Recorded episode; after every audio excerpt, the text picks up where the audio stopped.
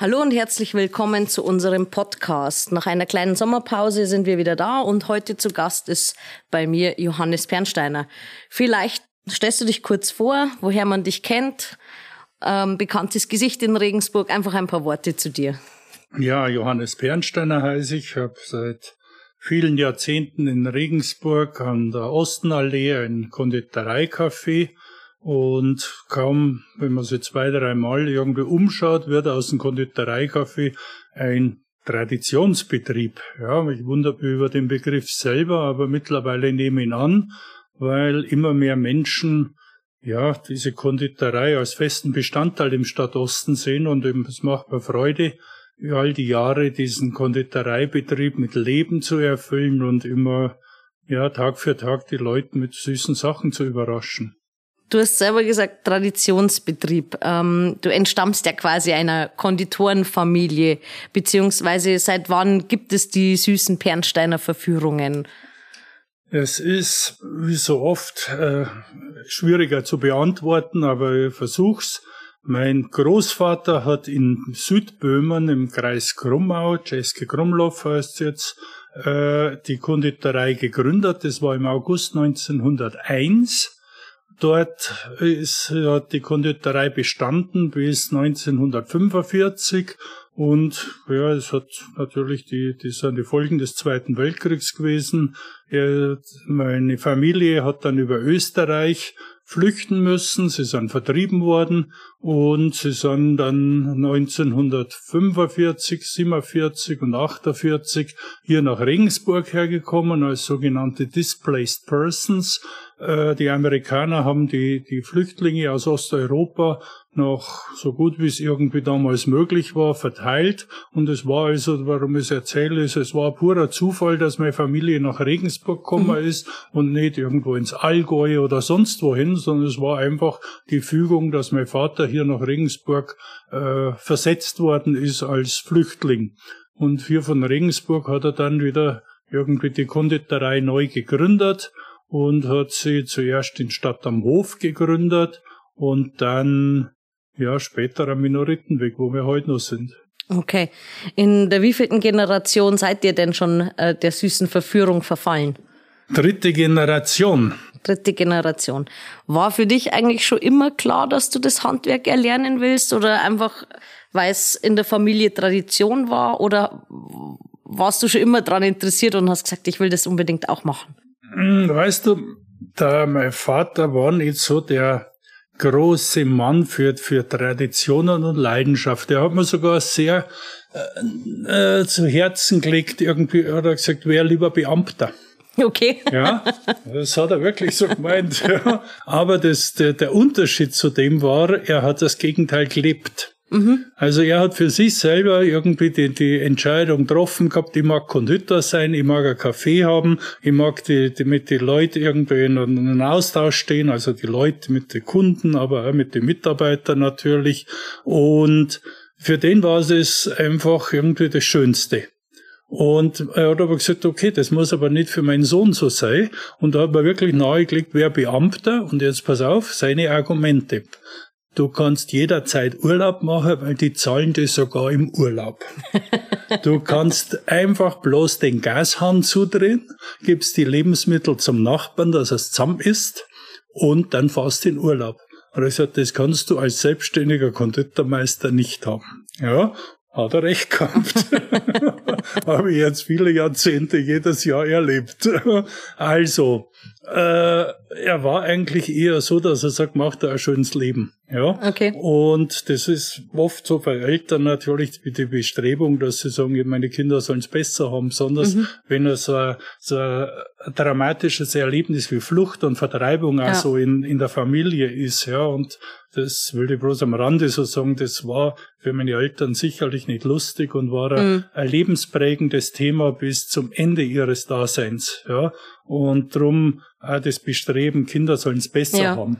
Aber wie ich schon sagte, er hat es besser, er hat es besser anders vorgelebt. Mhm. Er hat einfach Spaß an den Ganzen gehabt und das, glaube ich, hat mich infiziert. Ja. Okay, ja, und umso drum, besser. Es ist eine freiwillige Entscheidung gewesen, um es kurz zu machen, ja. Ja, schön, schön, dass äh, die Tradition weitergeführt wird, dass es äh, dich gibt oder euch gibt. Bei Pernsteiner denkt man immer an Kuchen, Pralinen und Co. Es gibt ja sicherlich ähm, traditionelle Kuchen, die immer der Renner sind, aber probierst du auch mal was Neues aus, was völlig Verrücktes oder ist es ein Schuster bleibt bei deinen Leisten? Nee, ich glaube, wenn's du die nicht bewegst im, im, im Betrieb, also im, in dem Angebot, mhm. ja, dann bist du schnell am Rande. Ja, weil Kunden natürlich äh, bei aller Verbundenheit zu dir als Traditionsbetrieb, darum habe ich ein bisschen ein Problem immer mit den, den Ganzen und okay. ich sehe es auch kritisch, ja, sondern du musst natürlich auch die irgendwie den Zeitgeschehen und den, den Zeitgeschmack anpassen. Mhm. Ja, du, wenn ich diese Produkte herstelle, die, die vor, vor Jahrzehnten mein Vater oder mein Großvater gemacht hat und so stur diese Rezepte nicht verändere, dann, dann gehen Kunden weg, ja, mhm. weil sie natürlich andere Dinge auch sehen und, und auch sie wünschen, ja. Aber was ich, was die, der, das Spannende irgendwie, glaube ich, ist, ist das, diese alten Rezepturen, diese Grundlagen der Konditorei modern zu interpretieren, dass man das eben ein Kunde im 21. Jahrhundert auch noch gerne, gerne hat. Ich glaube, das ist, das ist die Kunst, wenn es denn so eine ist, ja. Mhm. Aber da, oder die, die, die Hand, das handwerkliche Können. Der Begriff gefällt mir ehrlich gesagt besser. Okay, dann bleiben wir beim handwerklichen Können. Als wir uns kennengelernt haben in einem Vorgespräch, haben wir uns relativ viel über Reisen unterhalten. Ist es dann auch so, dass du auf Reisen viel probierst, also auch viel süße Sachen probierst und Ideen mitnimmst? Oder sagst, okay, da muss man wieder beim Aufpassen, was mag der Kunde, was mag der Rengsburger Kunde? Oder weiß ich nicht, nimmst du auch mal ein verrücktes Gewürz mit oder so? Definitiv ja. Also letzter Urlaub war Süditalien. Süditalien ist ein wunderbar aus, aus konditorlicher Sicht. Man sieht da wahnsinnig viel schöne süße Sachen. Nicht alle süßen Sachen sind eins zu eins so ähm, mitzunehmen und man sagt, genau das Rezept kann ich, kann ich zu Hause umsetzen, weil manche Dinge einfach für unsere Zungen ein bisschen zu süß beispielsweise mhm. sind. Manche Dinge Thema Frankreich sind äh, sehr, sehr schwer. Mhm. Ja, also gehaltvoll im Sinne der Kalorien und des Nährwerts, ja. Und so muss man manchmal ein bisschen das, das, den deutschen Geschmack ein bisschen angleichen. Aber definitiv ja, das ist so. Äh, wir fahren in den, in den Urlaub und links steht die Kirche, rechts steht die Patisserie. Rat mal, wo ich zuerst hingehe. Okay, ich kann es mir schon denken.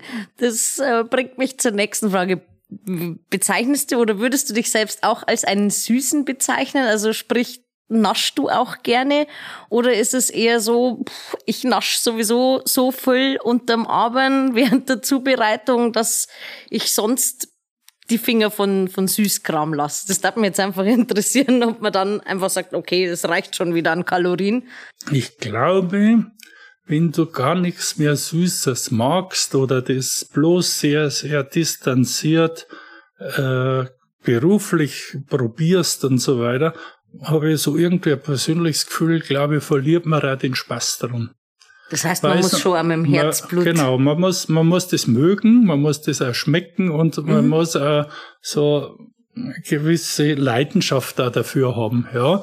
Aber Trotzdem, das sage ich auch irgendwie als Konditor, man muss auch sich bewusst sein, dass, äh, dass das, was ich herstelle, ein Genussmittel ist. Ja? Also es ist zwar ein Nahrungsmittel, mhm. aber wenn du dich bloß von Konditorei ernährst, mm, das hat fatale Folgen. Ja, also das, die, die, die Nahrungsdichte ist bei uns natürlich etwas höher, um das vorsichtig zu umschreiben. Verstehe. Und deshalb Deshalb ja, man soll das, man soll das genießen, man soll auch das Glücksgefühl irgendwie innig erleben, wenn man gute Schokolade probiert und die und Freude daran hat, weil es ist, es ist wirklich klasse, ja. Aber immer mit Vorsicht und das muss man ich selber natürlich als allererstes sagen, weil ich es mag. Okay, verstehe. ähm, du bist ja auch gebürtiger Rengsburger und äh, du sitzt am Ende der, von der Tanzstraße, wenn man so will. Und das Eck kennst du ja bestimmt als junger Hupfer nur aus anderen Zeiten. Also ich sage jetzt mal von der verruchten, von der Tanzstraße, von der verruchten Verführung bis zur süßen Verführung. Hast du da bestimmt auch die ein oder andere Geschichte erlebt, dass die von der Tanzstraße nur ein anderes Milieu war, sage ich jetzt einmal. Ja, das am anderen Ende, für die, die jüngeren Datums sind und noch nicht so lang irgendwie durch die Stadt laufen wie ich, am anderen Ende der von der Tannstraße war ein Stadt, wenn nicht sogar oberpfalzweit bekannter Striptease-Schuppen, das Cabaret von der Tann. Naja, klar, zu der Zeit, wo dieses Kabarett von der Tann bestanden hat, war ich irgendwie noch irgendwie in einem körperlichen Zustand, wo mir Frauen und, und wie die so ausschauen, wenn sie keine Klamotten anhaben, äh, eigentlich noch gar nicht interessiert hat. Sprich, es war vor meiner Pubertät. äh, die, also hat mich dieser, dieser Schuppen nicht interessiert. Aber was, was irgendwie immer spannend war, wenn ich jemandem erzählt habe, ich wohne in der von der Tannstraße, jeder hat mich irgendwie so zweideutig angrenzt. Das ist mir als Jugendlicher oder als Kind dann auch schon aufgefallen, was ist an meiner Straße so besonders. Und jeder in der Oberpfalz hat gewusst, was die von der, wo die von der Tannstraße okay. ist. Das waren damals eben die ganzen Soldaten, Wehrpflichtige, die alle in Regensburg dann irgendwo bei der, bei der Bundeswehr waren und irgendwo nächtens auch irgendwie da in den Laden aufgeschlagen sind ja. Und wie ich dann älter worden bin, kam die Pubertät, ja, dann auf einmal waren diese Schaukästen natürlich für mich auch interessant, ja. Wie, wie schaut denn eine Frau ohne Klamotten aus? Dort hat man es richtig eindeutig erkennen können. Und da habe ich dann so meine ersten äh, Erkenntnisse über weibliche Anatomie genossen. Sehr schön. War alles eigentlich aus heutiger Sicht wahnsinnig, wahnsinnig harmlos. Ja, aber es war damals irgendwie ganz irre. Ja, ja. und das war eben so, dieses, dieses Viertel war auch so schön es auch ist und so viel Porsche und große Autos jetzt so in der Straße stehen. Aber damals war das gar nicht so eine tolle, so eine tolle Straße. Also da waren, waren zwar schöne Wohnungen, aber die waren alle unsaniert. Und es war eher, eher, sage ich mal, der preiswertere Wohngegend. Mhm. Die, die besseren Wohngegenden, wo äh, gut verdienende oder gut situierte Menschen wohnen, war immer schon der Wienere Westen. Mhm.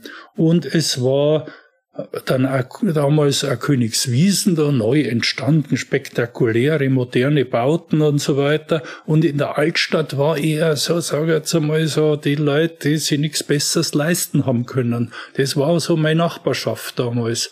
Noch schlimmer ist dann worden, wenn man Richtung Ostengas gegangen ist, da da war so irgendwie das, das Viertel des Prekariats, ja, feuchte, unsanierte äh, alte Gebäude runter zur Donau, mhm. die dann auch noch vom Hochwasser plagt waren. Ja, da waren also mit, mit denen mit den Leuten alle in der, in der Grundschule gesessen, in der von der Tanzschule. Darum ist mir das, das Milieu schon sehr vertraut. Mhm. Besser ist es dann geworden zur Sedanstraße, der Richard Wagner Straße. Da haben dann gebildete Menschen gewohnt, Bildungsbürger, wie man so schön sagt. Verstehe. Ja. Und das war so in, in einer Schule, in einer Klasse, so eine richtige Vermischung von verschiedensten ja, gesellschaftlichen Schichten. Ja. Okay. Und das war schon mitunter sehr spannend. Ein Kinderheim war auch noch im Prinzenweg. Das waren ziemlich arme Teufel, die da gewohnt haben. Und die sind auch mit uns in der Schule gesessen. Und diese, diese Geschichte, mit denen bin ich so hergewachsen, dass das jetzt alles so, ein, so ein schönes und so ein, ja, eigentlich hip, jeder sagt, da würde ich gern wohnen, irgendwas. Das ist eine echte Verwandlung gewesen, die sich da in den Jahrzehnten irgendwie so vollzogen hat. Mhm. Ähm, dann sind wir ja froh, dass zumindest die süße Verführung geblieben ist in der von der Tannstraße. Und du hast schon gesagt, das war irgendwie irre.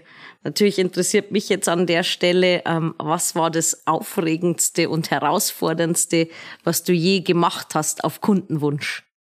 Ach ja, eigentlich ziemlich sicher der Dr. Baumann, der Antiquitätenhändler in der Graumgasse, der hat gerade seinen, seinen, heute sagt man Master, damals war es Diplom, mhm Histo Kunsthistoriker, was glaube ich so die alte Bezeichnung, ja, äh, gemacht und war hat im unsanierten Schloss Alteglofsheim im Asamsaal ein Kunsthistoriker können nicht einfach bloß Würstel grillen. Nee, die müssen so eine riesig große Party haben. Er wollte, er wollte ein großes barockes Fest dort feiern. Und dazu brauchte er eine, eine absolut genaue Nachbildung eines Zuckerwerks von 1717, ja.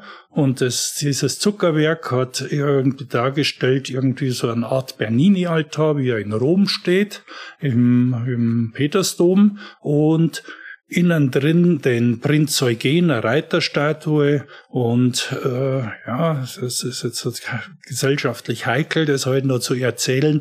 Zwei Türken, die an Ketten äh, neben mhm. Prinz Eugen äh, als Unterworfene geführt werden. Ja, muss man heute anders darstellen, glaube ich, geht so nicht mehr. Ja, aber damals waren wir da noch nicht so sensibel. Ja, Prinz Eugen hat die Türken in Ketten geführt. Das habe ich zweimal gesagt. Wow. wie viel Zeit nimmt so ein so eine Sonderanfertigung, wie du sie gerade erzählt hast, in Anspruch? Sitzt man dann war, eine Woche war, dran und bastelt. Es war irre. Es war irre. Ich habe ich hab das zuerst alleine angefangen und habe dann erkannt, dass das nie im Leben irgendwie für einen Mann zu schaffen ist und habe dann irgendwie in Geiselhöring meinen äh, Kollegen Hans-Georg Löw, der dort eine schöne Konditorei betreibt, den angesprochen habe ich gesagt, Hans-Georg, ich habe da einen Auftrag, der wächst mir über den Kopf oder den hätte ich nie annehmen dürfen, ja. Und dann habe ich gesagt, du musst mir da helfen. Hans-Georg war sehr skeptisch und hat gesagt, das ist Irrsinn, das ist blöd. Der Baumann kam dann dazu und hat gesagt, meine Herrschaften, wenn, wenn Menschen schon am Mond waren, dann muss sowas auch noch möglich sein. Hat er gesagt, dazu mal 1717 haben die nicht einmal eine Waage gehabt, sie haben nicht einmal einen Gasofen gehabt, sondern haben alles irgendwie so mit, einfach mit handwerklicher Spitzenleistung kompensiert. Wie, wie, gesagt, wie, wie haben die das hingekriegt, wenn sie ja heute irgendwie sagt, es geht nicht mehr? Und das hat uns beide sehr, sehr an der Ehre gepackt. Und dann haben wir oft Nächte durchgearbeitet oder nicht ganz durchgearbeitet, ein bisschen geschlafen haben auch. Man will es nicht heldenhaft übertreiben. Aber wir haben das Ding dann irgendwie termingerecht hingestellt und es gab dann eben ein großes Fest da in, in Alteglofsheim und es war, ich glaube, sowas, Professor Möseneder war damals der, der Professor für die Kunsthistoriker. Und ich glaube, es, es, gab bis dann oder hinterher nie mehr wieder sowas ähnliches. es gibt kaum jemand, der dann noch so verrückt war, sowas auf die Füße zu stellen. Aber es gibt natürlich auch kaum mehr Raum, der so für so, so irre Sachen in, in Regensburg oder im Landkreis zur Verfügung steht. Mhm. Dieses Schloss war ja damals in einen, in einen katastrophalen Zustand und für solche Partys äh, geradezu geeignet, weil da sind dann plötzlich in diesem Schlosspark Menschen mit Barockkostümen äh, rumgelaufen. Stadttheater waren, waren Sänger da und haben, haben Telemann, äh, aus der Telemann-Oper äh, Stücke irgendwie vortragen. Also es war großartig. Also ein Fest, glaube ich, erlebt man auch bloß einmal im Leben. Und sowas macht man dann auch bloß einmal im Leben, wie das, das Zuckerschaustück. Das steht jetzt übrigens im Stadtmuseum, im Reichstagsmuseum mhm. Und wartet auf eine Sanierung. Es ist nicht mehr so ganz im ausstellungsfähigen Zustand, aber respektabel. Ich habe es einmal wieder gesehen, noch in einem für ein Zuckerstück noch in einem respektablen Zustand, aber es, es bräuchte einen jungen Kollegen, der das mal irgendwie fürsorglich in die Hand nimmt und wieder aufmöbelt. Also hier der Aufruf, falls sich jemand berufen fühlt. Ganz großartige, würden äh, mental gerne unterstützen, aber irgendwie fachlich mag ich oder persönlich mag ich es mir nicht mehr antun. Das ist verständlich. Das einmal im Leben reicht's. Weil wir bei herausfordernden Dingen waren. Hattest du denn auch irgendwie schon, oder was ist dein lustigster Vorfall? Ich denke da so an das klassische Klischee, am Geburtstag hüpft jemand aus der Torte. Gab's sowas auch oder die lustigste Kundenanfrage, die du vielleicht auch mal ablehnen musstest? Ach, mein Gott, auf die Frage bin ich jetzt nicht vorbereitet, aber ich bin auf die anderen auch nicht vorbereitet gewesen. Aber es gibt natürlich immer wieder so, so Geschichten, die irgendwie außergewöhnlich sind, die, die, die Torte, aus der irgendwie eine Tänzerin rausspringt, die ist Gott sei Dank bis jetzt an mir vorübergegangen. Sehr gut. das, das nicht, aber es gibt natürlich jede Menge immer wieder so, so Geschichten, die, die teilweise auch irgendwie ein bisschen grenzwertig am, am Geschmack sind, ja. Und da erlaube ich mir manchmal Nein zu sagen, ja. Und ich will jetzt nicht näher drauf eingehen, weil du glaubst, du kannst dir vorstellen, was ich meine. Ja, ich glaube, ja. der Fantasie sind hier genau. keine Grenzen Und gesetzt. Da, da ist jede anatomische Nachbildung manchmal gefragt. Aber weiter gehen wir da jetzt nicht drauf. Okay. Und ehrlich gesagt, ich hab, auf sowas habe ich immer keine Lust. Ja, das ist so, immer so, das macht mir persönlich auch kaum einen Spaß. Ja? Okay. Meine Mitarbeiterinnen genauso nicht und dann irgendwann, mein Gott, soll es jemand anders machen. Verstehe ich. Ähm, bleiben wir bei deinen Produkten. Gibt es das beliebteste Produkt oder was ist der absolute Renner? Also ich denke da beispielsweise an die Domspatzen oder die Karmelitentrüffel. Äh, was ist so euer, das habt ihr jeden Tag, das darf nie ausgehen. Was ist der absolute Renner bei euch? Es ist in verschiedenen Dingen oder man, man muss anders anfangen. Du, vielleicht geh von dir selber aus. Du hast im Januar andere Bedürfnisse oder Gelüste an in eine Konditorei zu gehen, wie im Juli oder im August. Ja, mhm. also, oder im Dezember. Mhm. Dezember Klassiker mit Weihnachten und so Geschichten. Also bloß mal diese drei Monate als Vergleich zu nehmen.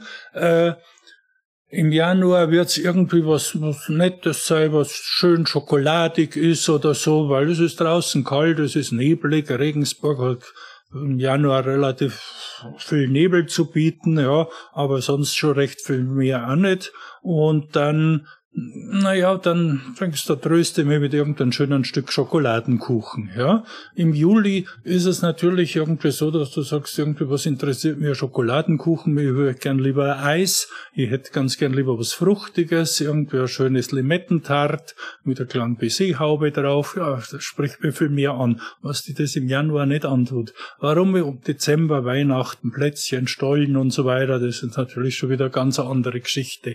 Und diese diese Themen, die so eine Konditorei durchs Jahr hin erlebt und natürlich verändern die Anfragen komplett. Die Schwarzwälder Kirschtorte ist immer so ein Klassiker. Klar mhm. gibt's die bei uns das ganze Jahr, aber sie gibt's nicht in der, mit dem gleichen Erfolg durchs ganze Jahr sondern die hat auch irgendwie Schwankungen, da ist man jetzt sagt, okay, so, sie ist im Januar viel gefragt, sie ist im, jetzt im Juli, August weniger gefragt, ja, weil eben die Leute lieber Eis, lieber Getränk, okay. lieber irgendwie so irgendwie schönes, schönen Eiskaffee im, im Garten genießen und irgendwie niemals an eine Schwarzwälder Kirschtorte denken, ja. Aber schon im Herbst, Oktober wieder hat die wiederum viel, viel mehr irgendwie Freunde, die, die sich an die Schwarzwälder Kirschtorte erinnern. Und so, so geht das alles so irgendwie so wellenmäßig durch, durch die Saison, ja. Okay. Im Sommer, im Sommer wir versuchen auch ein bisschen halt diese Geschichten, beispielsweise Erdbeeren und so Sachen, dass wir die natürlich auch saisongerecht anbieten. Äh, nicht so sehr jetzt aus den Gründen irgendwie, dass das Zeug nicht von Spanien irgendwo oder sonst wo hier raufkarrt wird, sondern einfach, weil es halt besser schmeckt. Ja, mhm. simpler, einfacher äh, Grund und äh, die, die Geschichte und es ist außerdem in der Saison auch noch billiger. Ja, und da ist die Ökologie eigentlich bloß so mehr oder weniger die, die Folgeentscheidung, dass man sagt, ja, das ist auch noch ein Grund, warum man es machen mhm. sollte. Mhm. Aber unser Fokus ist natürlich mehr Genuss, Geschmack, dass das alles passt und so weiter und dann ja, und natürlich auch so Dinge wie Ökologie, aber trotzdem, ich gebe das ganz ehrlich zu, es ist immer Platz zwei. Mhm. Ja, wichtig ist einfach, dass das Ding, das Produkt passt und äh, eben in der Saison immer die richtigen Produkte da sind. Und drum immer, es ist eine Wellenbewegung. Okay. Es gibt nie deine Domspatzen, die du angesprochen hast, klar, die sind immer in der Schokoladenzeit immer mehr gefragt. Schokoladenzeit ist Herbst, Winter und vielleicht nur so bis, bis Ostern hin oder vielleicht auch noch kurz nach Ostern, Muttertag oder was, aber dann macht Schokolade einen Cut, ja. Und das heißt, wir stellen zum Beispiel unsere Schokoladenprodukte über den Hochsommer ganz ein. Wir machen nichts. Das gibt's dann immer so einen Abverkauf noch, aber es gibt so eigentlich über den Hochsommer fast kein Schokoladensortiment bei uns. Im Winter ist es natürlich wieder ein großes Thema. Zurück zu den Domspatzen. Wie kam es eigentlich dazu? Weil man kennt das ja nur, die Domspatzen als Knabenchor. Ähm, wie kam die Idee, dass man da plötzlich Pralinen macht, die so heißen? Die Idee ist, ist schon relativ alt. Die, und zwar nicht einmal meine, sondern die Frau Büchner, die Tochter des ehemaligen Domkapellmeisters, die ist mal gekommen und hat gesagt, wir müssten doch eine, eine äh, Praline machen mit den Domspatzen. Die hat dann irgendwie so ein bisschen das gesehen mit den Karmelitentrüffel, mhm. die es ja schon Jahrzehnte gibt, ja. Und dann habe ich gesagt, ja, wir machen mal. Und du weißt, was ja passiert mit so Dingen, die man mal macht. Mhm. Ja? hinausgeschoben wird und hinausgeschoben und dann, man macht's dann nie. Und irgendwann mal war die liebe Frau, die war wirklich total da Feuer und Flamme dafür und das vielen Dank an, an dich, meine Liebe, dass du das da gemacht hast. Persönliche Worte an die Claudia. Ja, äh, es ist ja, und dann haben wir gedacht, sie, sie hat immer wieder gefragt und dann haben wir gedacht, jetzt mach's einfach, weil sonst machst du es nie und wir haben das angegangen und das Muster und alles und das hat sofort, äh, hat das natürlich äh, eingeschlagen und ich finde, dass das eine tolle Idee ist einfach, ja, und sie, ein, ein Chor, der in einer Zeit, wo er selber irgendwie natürlich auch in schweren, in schweren Wetter ist, äh, dann so eine Praline bekommt, das finde ich irgendwie ist so irgendwie schon eine tolle Geschichte, weil er dadurch auch wieder einen positiven äh, Response hat und das, das finde ich einfach schön und es ist so eine Geschichte und es hat sehr, sehr viel Sympathien. Die Leute fragen das ganze Jahr nach dem Produkt mhm. und auch manchmal eben im Hochsommer, wenn es nicht im Laden steht, kommen Kunden und sagen, wo sind die Dinger? Wo sind diese Dummspatzenpralinen? Ja, und das denken wir, okay, das ist schon fest irgendwo jetzt, irgendwo, obwohl es erst vier Jahre, vier oder fünf Jahre, ich weiß nicht genau, äh, gibt, ist das schon fest irgendwie so in den Köpfen der Regensburger irgendwie ist angekommen. ja prädestiniert als Mitbringsel, ja, also für ja, oder für klar, Gäste, also klar. toller Bezug. Sollte es wieder mal einen Christkindlmarkt geben, wo wir immer schon einen Stand hatten und hoffentlich wieder haben werden. Da sind sie ja immer zu haben und das, das gerade so Menschen, die eben da von auswärts kommen, haben da wahnsinnig viel Freude dran. Natürlich kommt das auch jetzt natürlich mit Internet und so weiter, die, wenn sie, wenn du Regensburger Domspatzen googelst, ja, auf einmal tauchen ja diese Pralinen auf, ja, es ist sehr angenehmer Nebeneffekt, ja, und ich habe habe schon auch viel Freude damit, dass das so gut funktioniert. Ja. Apropos Freude, ähm, was machst du eigentlich am liebsten? Also verlierst du dich dann so in Verschnörkelungen oder bist du eher der Pragmatiker oder gibt's was, was du besonders gern machst? Du meinst jetzt in der Konditorei, ja. oder? Also in der Konditorei definitiv, was ich persönlich sehr gern mache, ist Schokolade. Mhm. Schokolade, finde ich, hat schon sehr viel Magie. Ja? Und diese und da irgendwie eine Rezeptur irgendwie zu entwickeln da oder einfach auch bloß irgendwie Rezepturen abzuarbeiten ohne Kreativität, ja, sondern einfach bloß die Dinger so, so zu produzieren, finde ich macht Spaß, ja. Und äh, da kommt eigentlich eine Zeit lang gar nichts dahinter, ja. Eis ist also ein Thema, das macht auch wahnsinnig viel Spaß, ja. Was ich auch kurioserweise, eine kontra, konträre Geschichte, ist zum Beispiel Hefeteig. Hm. Klingt unspektakulär. Ah, ist aber, wahnsinnig aufwendig. aber Hefeteig, Hefeteig finde ich persönlich, wenn man da ein bisschen so technologisch einsteigt mhm. und sich da ein bisschen drüber Gedanken macht und überlegt, wie, warum, warum passiert das und wie es geht, finde ich richtig spannend, ja. Aber da steigen wir jetzt in dem Gespräch hoffentlich nicht drauf ein, weil sonst Nein. hast du bald keine Zuhörer mehr für diesen Podcast. Ich wollte nur einfach wissen, äh, worin du dich verlieren kannst oder auch nicht. Ähm, Jetzt würde mich natürlich noch interessieren, du bist ja gebürtiger Regensburger und schon immer hier, wenn man so will. Ähm, gibt es einen Lieblingsort in Regensburg für dich? Beziehungsweise hast du einen Geheimtipp, den du an unsere ZuhörerInnen ähm, weitergeben möchtest? Niemals. Dann wäre er nicht geheim, oder? nee, es ist, den kann ich schon weitergeben, weil er einfach irgendwie, also, wie soll ich denn sagen, das ist ein persönlicher äh, Punkt und, und Ort. Und zwar, das ist, das ist der Osthafen. Mhm. Einer der hässlichsten Plätze von Regensburg. ja, da mag eigentlich kaum jemand gewesen sein. Aber trotzdem, ich gehe da wahnsinnig gern spazieren. Einmal ist man da relativ allein das wird auch so bleiben. Jeder, der jetzt das hört, geht da einmal spazieren und denkt sich, der Bernstein wieder einen kompletten Vogel. Ja, bin dankbar, wenn es so bleibt. Also Samstagabend dort spazieren zu gehen oder Samstagnachmittag, da ist niemand, ja, und es ist alles aber nicht schön dort, ja, aber trotzdem ist es, warum gefällt's mir? Das ist auch schnell erklärt, es ist der Abenteuerspielplatz meiner Kindheit. Mhm. Ja, da, wo wir jetzt sitzen, hier im Marina Forum, das ist genauso als ein Platz, der, der Regensburger Schlachthof war also ein spannender äh, Platz für mich als, als Jugendlicher. Mhm. Ja, man konnte da irgendwie den, den Viehtrieb zuschauen und so weiter und, und allerlei spektakuläre Sachen beobachten. Ja, das Fernsehen hat zu meiner Kindheit erst um vier Uhr Nachmittag begonnen. Die Zeit hat man überbrücken müssen.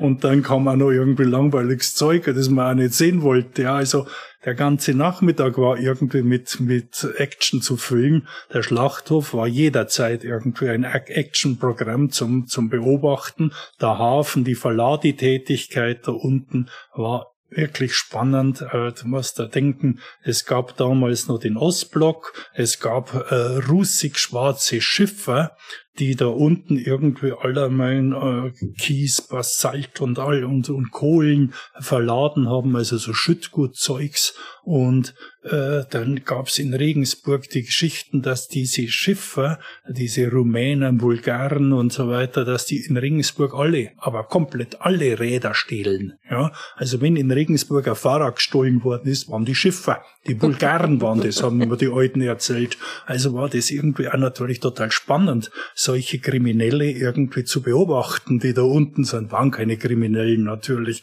aber es war in meiner Fantasie einfach drin. Die Alten haben sie erzählt. Mhm. Also müssen das irgendwie diese schwarzen, russigen Schiffer müssen also die Fahrraddiebe von Regensburg sein. Umso spannender sie zu beobachten. Noch spannender war, es war mir strikt verboten, mit da unten rumzutreiben. Ja, aber Gott sei Dank waren meine Eltern mit einer Konditorei beschäftigt und konnten nicht meine Schritte und Tritte irgendwie genau überwachen. Ja. Und so ist der Hafen schon irgendwie so ein Moment, wo ich schon immer wieder gern hingehe und wo ich mich natürlich an, an meine Kindheit erinnert und manchmal irgendwie so ins Schmunzeln oder ins Szenieren gerate. Gibt's was, was du empfehlen würdest, was jeder, der nach Regensburg kommt, mal gemacht haben sollte? Außer natürlich die Domspatzenpralinen bei dir probieren. ich bin immer wieder über den Reichstag, über das Reichstagsmuseum beeindruckt, was für ein spektakuläres Museum oder was, was das für, ja, äh, Monument da steht, mitten mhm. in der mhm. Stadt und sagen wir uns, das geht uns ja alle so, wir laufen hundertmal dran vorbei, aber wir gehen selten rein. Mhm. Und das gibt zwei Geschichten. Einmal das fürstliche Schloss. Ich rate wirklich jeden Regensburger, nicht unbedingt den Besuchern, die gehen da eh rein, ja, aber den Regensburgern wieder mal irgendwie eine Schlossführung in, in Turn und Taxis zu machen, das finde ich wahnsinnig spannend. Mhm. Ja, und das, das Gleiche, das Gleiche eben im Reichstagsmuseum. Ja, leider momentan, äh, so viel ich weiß, nicht besuchbar ist es der, der Domkreuzgang, oder? Der ist, glaube ich, gerade irgendwie geschlossen, weißt du nicht? Weiß ich gerade auch nicht, äh, müsste ich meine Expertinnen-Kollegen fragen. Nein, nein, er ist, er ist geschlossen, behaupte ich jetzt einfach mal. okay. Aber genauso wahnsinnig spektakuläre, tolles gotisches Monument, das da steht. Und ich finde das irgendwie, wenn man da hinkommt, man ist irgendwie wie ein bisschen aus der Zeit. Ja, ähm, vielen Dank für diesen Tipp. Für mich ist es so, oder ich behaupte immer, jeder, jede, der in Regensburg war, ist in diese Stadt verliebt. Das ist so. Ist für mich auch so. Gibt es für dich was, was in dieser Stadt noch fehlt? Was du dir vielleicht wünschen würdest oder was diese Stadt noch vollkommener macht? Großzügigkeit manchmal. Okay. Großzügigkeit in der, im politischen Denken, dass man bei allen Respekt vor politischen Parteien, dass man den anderen seine Idee auch mal gutheißen mag. Ja, und dass man sie nicht in klein-klein irgendwie verliert, sondern irgendwie einen respektvolleren Umgang, gerade in, in, in einem Kommunalparlament führt, dass, dass auch ein Parteimitglied einer anderen Fraktion durchaus der zu guten Ideen fähig ist. Und ich glaube, wenn man dieses, diese Großzügigkeit ein bisschen mehr leben würde, das würde Regensburg gut tun, weil das, es ist, ich empfinde es immer etwas schmerzhaft, wenn ich von anderen Städten, und das ist mir Frankreich ehrlich gesagt ein großes Vorbild, manchmal zurückkomme und sehe dann irgendwie was in Frankreich mit wenig Geld, beispielsweise Thema Klimawandel. Äh, die, die Stadt, die Innenstädte überhitzen sich. Was machen die Franzosen? Sie stellen am Bahnhof in Straßburg einen großen Bogen auf, wo eine Wassergischt über die Menschen, die aus dem Bahnhof rauskommen oder hineingehen, irgendwie drüber geht. Ja, man mhm. kann auch ausweichen, wenn man sagt, heute, halt, ich mag gar nicht nass werden, das bin ich nicht gewöhnt. Ja, äh, dann, aber, aber es ist, es ist also eine Geschichte, wo man denkt, das ist, das, das strahlt so, so gerade am Bahnhof, weißt du, du kommst dort an und das ist herzlich willkommen. Mhm. Ja, und solche Geschichten, finde ich, kosten nicht wahnsinnig viel Geld oder so, ja. Oder dass sie zum Beispiel eben in, in äh, Städten irgendwie manchmal so, so nette Nischen schaffen für nicht unbedingt für, für die Touristen, sondern für die Bürger, die da selber wohnen. Ja, und das ist halt, das ist schon so mit ein bisschen, es schaut alles für aus, wie wenn es mit kleinem Geld irgendwie hergestellt mhm. wurde. Und da denke ich mir irgendwie, ja, aber es ist, es bedarf eines politischen Willens und es bedarf eines Miteinanders. Und die Franzosen sind ja auch berühmt, dass sie gerne streiten. Ja, also diese, diese politischen Debatten in Frankreich sind sicherlich um, um, um viele, um viele Quarteln äh, schärfer als unsere. ja. oh, aber trotzdem irgendwie kriegen sie es hin. Mhm. Und das, das denke ich mir manchmal, das wird Regensburg gut tun. Und da, das war so mein, mein Appell an, an die Politik. Okay. Wir sind schon fast am Ende unseres Interviews angelangt. Ähm, wir spielen mit unseren Gästen immer ein Spiel. Ich nenne es die Regensburger Gretchenfrage. Ich nenne dir zwei Begriffe und du entscheidest dich für einen. Einfach aus dem Bauch raus, ohne lang drüber nachzudenken, ohne erklären. Wenn du dich nicht entscheiden kannst, sagst einfach weiter. Fangen wir an. Los geht's. Nördlich oder südlich der Donau? Südlich. Walhalla oder Dreifaltigkeitsberg? Dreifaltigkeitsberg. Bismarckplatz oder Neupfarrplatz? Neupfarrplatz. Dez oder Arkaden? Neutral. Herzogspark oder Dörnbergpark? Herzogspark. Naab oder Regen? Regen. Watten oder Schafkopfen? Ich kann nicht Karten spielen. Jazzfest oder Bürgerfest? Jazzfest. Badeweiher oder Donau? Donau. Westbad oder RT? RT. SSV Jan oder Eisbären? Sport und Talent Bernsteiner enthält sich. Grieser Spitze oder Janinsel? Janinsel. Bar oder mit Karte? Bar. Markt am Freitag oder am Samstag? Samstag. Irish Harp oder Murphy's Law? Hm. Hm. Enthalte mich. Pustet oder Dombrowski? Pustet. Aufstehen oder snoosen? Hm, kommt in der Frage. snoosen. Altstadt oder Stadt am Hof? Altstadt. Kaufhof oder Horten? Horten. Charivari oder Gong FM? Ich werde gekreuzigt. Enthaltung. Hugo oder Spritz? Spritz. Knacker oder Kipfel? Knacker. Tollmann. Süßer oder scharfer Senf? Äh, scharfer. Aus der Flasche oder aus dem Glas? Flasche. Kipfel oder Breze? Kipfel. Und abschließend Sekt oder Bier? Beides. Okay. Vielen, vielen Dank für dieses nette Interview. Ich habe mich sehr gefreut. Gerne. Hat mir auch Spaß gemacht. Und wir werden jetzt noch ein, das ein oder andere Kuchenstück probieren und freuen uns, wenn ihr auch beim nächsten Mal wieder reinhört. Informationen rund um die nächste Folge bzw. die nächsten Folgen findet ihr auf unseren Social Media Kanälen, die wir euch in den Show Notes verlinken werden. Wir freuen uns, dass ihr zugehört habt und bis zum nächsten Mal.